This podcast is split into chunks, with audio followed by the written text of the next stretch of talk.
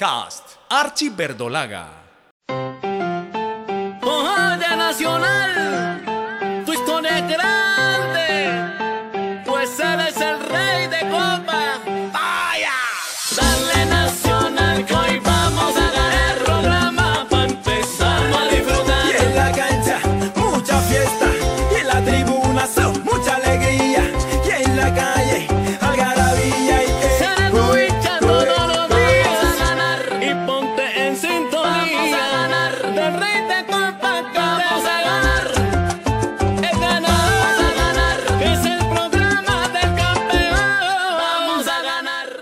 Tata lo llamaban por cariño. José Luis Brown nació en Ranchos, una provincia de Buenos Aires, Argentina, el 10 de noviembre de 1956.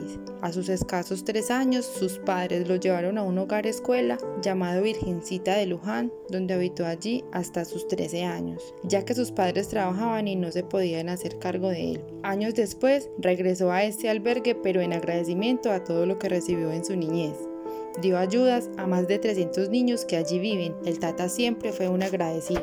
Lee Brown siempre fue un agradecido con este lugar, con este albergue o escuela hogar, donde vivió la mayoría de tiempo de su niñez. 10 años estuvo allí. Él era de un hogar humilde, como la mayoría de niños que allí vivían. Y siendo ya él profesional y económicamente pudiente, frecuentaba este lugar y ayudaba a las monjas. Nunca se le podía olvidar dónde fue que se crió. Entonces, económicamente estuvo muy pendiente de ese lugar y con su ayuda mm, eran más de 300 niños los que se beneficiaban. No solo fue este lugar donde llegó a vivir lejos de casa, de adolescente vivió en el Pincha, su otro hogar, una pensión conocida como el Pabellón Demo, ubicada en el viejo estadio. En este sitio llegaban chicos del interior, donde daban sus primeros pasos en las inferiores de Estudiantes de La Plata. José Luis Brown, siendo un adolescente, mm, se fue a vivir a un albergue que tenía estudiantes de La Plata para sus jugadores que eran del interior del país. Y allí vivió antes de debutar profesionalmente. Entrenaba y luego iba a trabajar. Sacaba los ratos después de los entrenos para trabajar, ya que él, como contábamos anteriormente, era una familia humilde. Entonces él alternaba los entrenamientos con el trabajo y vivía allí. A sus 18 años, Carlos Salvador Vilardo le dio la oportunidad de debutar en el profesionalismo con Estudiantes de La Plata, el 16 de febrero de 1975, enfrentando a River Plate. Brown perteneció a los Pincharratas hasta el 10 de junio de 1983. En este club llegó a ser capitán y ganó dos títulos en sus ocho años de trayectoria. En 1982 campeón de primera división y en 1983 en el campeonato nacional. José Luis Brown llegó a ser un jugador de confianza de Carlos Vilardo, ya que hizo todo el proceso de inferiores ahí en estudiantes y ya desde el momento que Vilardo le dio la oportunidad de debutar, eh, fue un líder, fue su capitán, fue la persona de confianza, donde jugó ocho años y ganó dos títulos.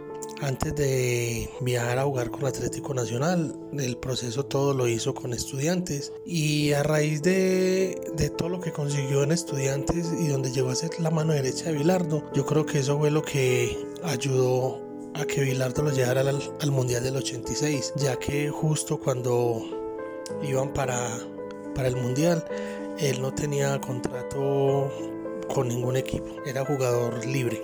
Luego de este último título, se concretó el negocio con Atlético Nacional. Llegó a Colombia el viernes 24 de junio. Al día siguiente, almorzó con sus nuevos compañeros y viajó a Bogotá a ver a su nuevo club. Aún no llegaba la documentación que le permitiera debutar. El 29 de junio sí saltó al gramado del Atenasio Girardot y pudo ponerse los cortos. Aquel día ganaron 2 a 1 al Deportes Tolima. Sergio Santín y Carlos Ricaurte marcaron los goles en el debut del Tata Brown. José Luis Brown debutó con Nacional el 29 de junio del 83, torneo de finalización, en un partido que Nacional le ganó 2-1 al Tolima en el Atanasio. Alternaba en esa finalización y en esa serie definitiva con Luis Fernando López y Luis Fernando Suárez. Y en el año 84 alternó con Luis Fernando Suárez y Antonio El Gringo Palacios. Guillermo El Tanque La Rosa. Tuve la oportunidad de jugar con Luis Brown eh, en el 83 una buena persona, muy bien con el grupo, siempre responsable, carismático, jugador que irradiaba siempre seguridad, eh, muy amable, un jugador que se integró al grupo, ¿no? Con Atlético Nacional marcó tres goles. El 25 de septiembre de 1983, Nacional 3, Millonarios 1. El 27 de mayo, pero del 84, nuevamente marca Brown, Nacional 3, Tolima 2. Aquella noche también marcó Sergio Santín, Carlos Ricaute. Los verdolagas lograron el 0.50 de bonificación. El tercer gol de la Tata fue nuevamente ante Deportes Tolima y el marcador volvió a ser tres goles a dos a favor del equipo paisa. En las tres ocasiones que José Luis Brown marcó gol, casualmente el equipo verde marcó tres goles. El central argentino jugó 56 partidos con los nacionalistas y solo recibió una tarjeta roja. El 27 de mayo frente a Deportes Tolima a los 71 minutos y justo ese día obtuvo su segundo gol con la camiseta verde y blanca. No pudo salir campeón con Nacional. El año de 1983, en la última fecha, se empató con Junior en Barranquilla un gol. De haber ganado en Si hubiera logrado aquel título. Pero con el empate se obtuvo el tercer puesto. Guillermo El Tanque La Rosa. Eh, en el 83 sí empatamos con un gol mío y al segundo tiempo nos hicieron el empate ellos. Y el empate no, no nos servía a los dos equipos, ¿no? Teníamos que, uno de los dos tenía que ganar y no se, no se dio. Yo me acuerdo que Luna, el marcador, tuvo una buena oportunidad pero eh, no se concretó el gol. Y quedamos uno a uno y mi...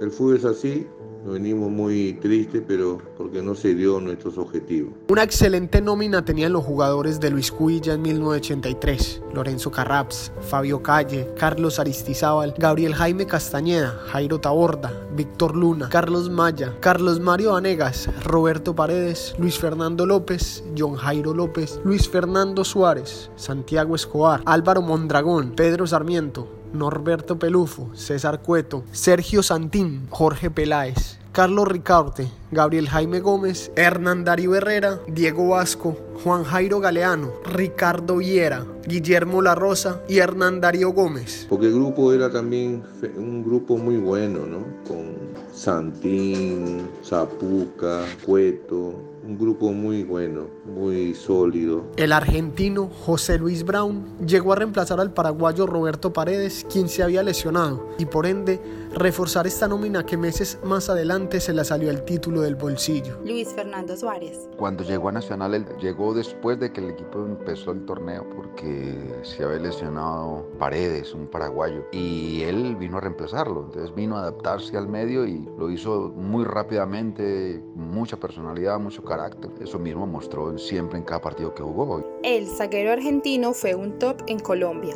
y más para Atlético Nacional. Su calidad sobresalía en la cancha, era excelente el juego aéreo, con un cabezazo certero, efectivo en los cierres, poco permeable por arriba e impasable en los duelos personales.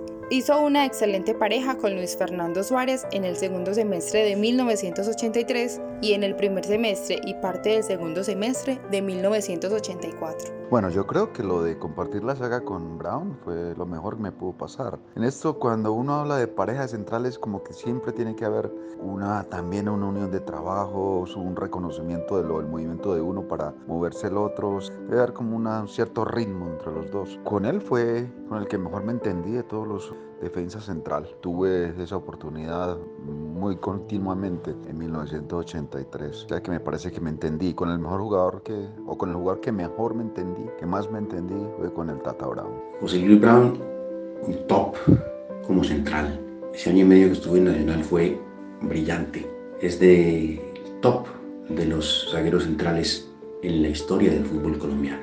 Guillermo El Tanque La Rosa. Jugador de muy fuerte, un jugador que sabía jugar, sabía eh, marcar, sabía irse al, ataque y nos sentíamos muy seguros, la defensa era muy seguro, ¿no? Especialmente con él, con mucha experiencia, con mucha solvencia, con mucha seguridad. En 1984 sufrió una lesión en la ciudad de Manizales el 29 de julio. Para el Tata, este fue su último partido con la camiseta verdolaga. Después de recuperarse, no le renovaron contrato por recomendación del médico de turno quien le sugirió a los directivos que no iba a ser el mismo y su rendimiento no sería el 100%. El último partido que jugó fue el 29 de julio del 84, en Manizales, en Palo Grande. Nacional le ganó al Caldas 1-0. Ahí se lesionó. Y ya cuando se recuperó, el directivo Piedradita, por sugerencia del médico, eh, Winston Tobón, el gran médico, no le renovó el contrato porque se pensaba que no podría volver a jugar con el nivel óptimo que tenía. Esa es la historia de Brown en Nacional. Lógicamente se le terminó de pagar el contrato del año 84, pero no se le renovó, para el 85. El Tata regresó a su país y fue contratado por Boca Juniors hasta el año de 1986. Ese magnífico año para los argentinos donde ganaron el Mundial de México, una final peleada ante los difíciles y aguerridos alemanes. Con el gol de José Luis Brown se abrió el marcador, luego de un cobro de Burruchaga con comba para un certero cabezazo del Tata, al que creían que después de su lesión no iba a ser el mismo. Una mala o errónea apreciación médica lo dejó sin chico de jugar en Nacional. En vida, siempre con orgullo, narraba el momento más memorable de su vida futbolística, como lo fue aquel valioso gol. Eh, a mí se me metió Diego adelante y, y Burru que le pega bien fuerte con comba. Cuando yo empiezo a, a, tomar carrera, yo ya lo miro a Schumacher y yo digo, no llega que yo voy corriendo, lo empujo a Diego, lo tiro y le meto el frentazo.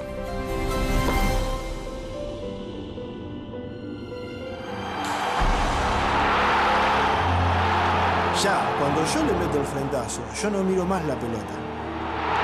Y salgo a festejar el gol. La casta que caracteriza a los argentinos fue la que sacó en la final del mundo, donde ganaron tres goles a dos.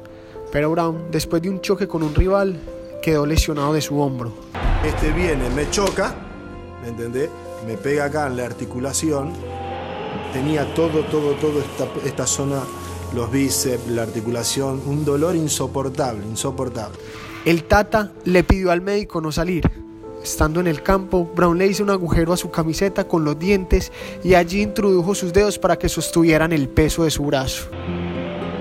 Entonces yo lo miro al doctor y le digo, doctor, ni se le ocurra sacarme. Me mordí la camiseta, puse el dedo acá adentro y seguí jugando así.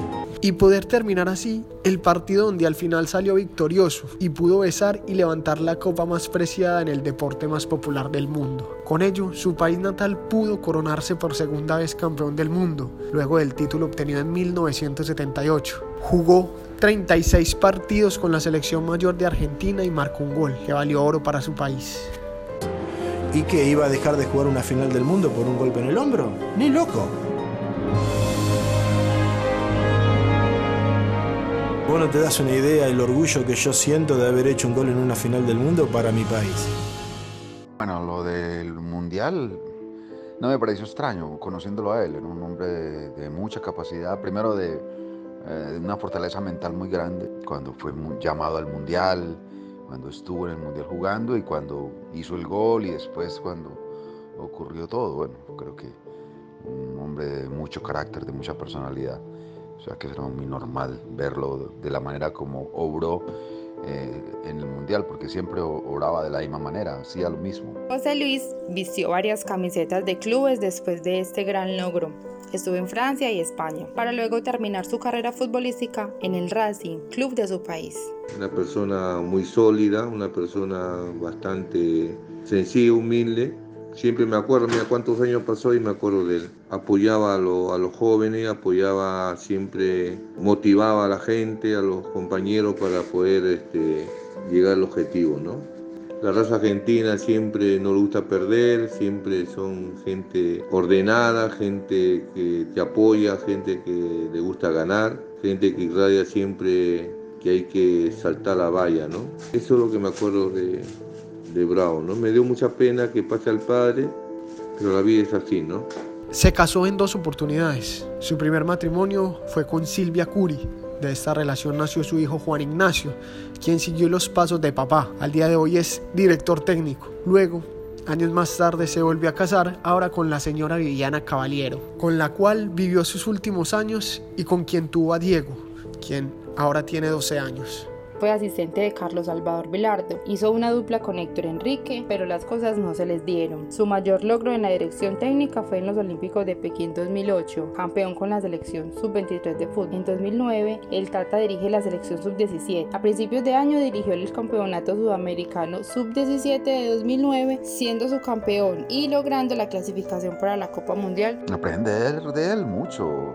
Yo creo que primero era jugador que técnicamente era muy bien dotado, era, tenía un cabezazo muy certero, saltaba muchísimo, tenía un poder de saltabilidad grandísimo, era bien fuerte en la marca, cuando tenía que hacerlo correctamente lo hacía, no, era un jugador muy completo defensivamente hablando, el cabezazo ofensivo de él era bastante bueno, pues uno le miraba el trabajo, le miraba las, todas las situaciones que podía uno modelarlo y buscar de alguna manera hacer lo, que él también tenía o lo que él también hacía. Desde diciembre del 2018 fue hospitalizado José Luis Brown.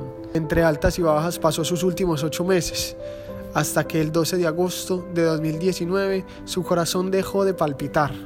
Allí se apagó la vida del exitoso futbolista argentino que venía padeciendo una enfermedad neurodegenerativa, conocida como Alzheimer. Los amantes del fútbol se pusieron tristes con esta noticia. Sus compatriotas siempre lo recuerdan por lo que logró con la sagrada camiseta celeste. Pero aquí en la tierra antioqueña los hinchas verdolagas lo recordamos y agradecemos por lo que dio en la cancha. Defendiendo los colores del verde y blanco de Atlético Nacional. Hasta siempre, Tata. Te llevaremos en el corazón, José Luis Brown.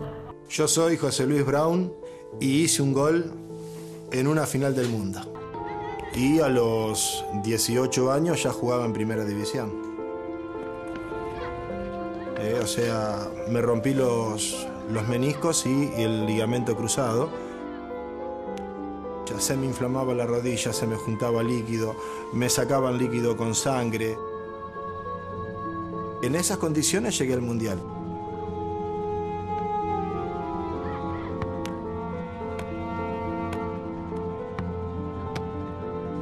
Problema de salud con Pasarela y de buenas a primera me encontré con que desde el primer partido tenía que jugar de titular. Era una posibilidad que la había soñado de por vida, imagínate. Pasé por un millón de cosas difíciles.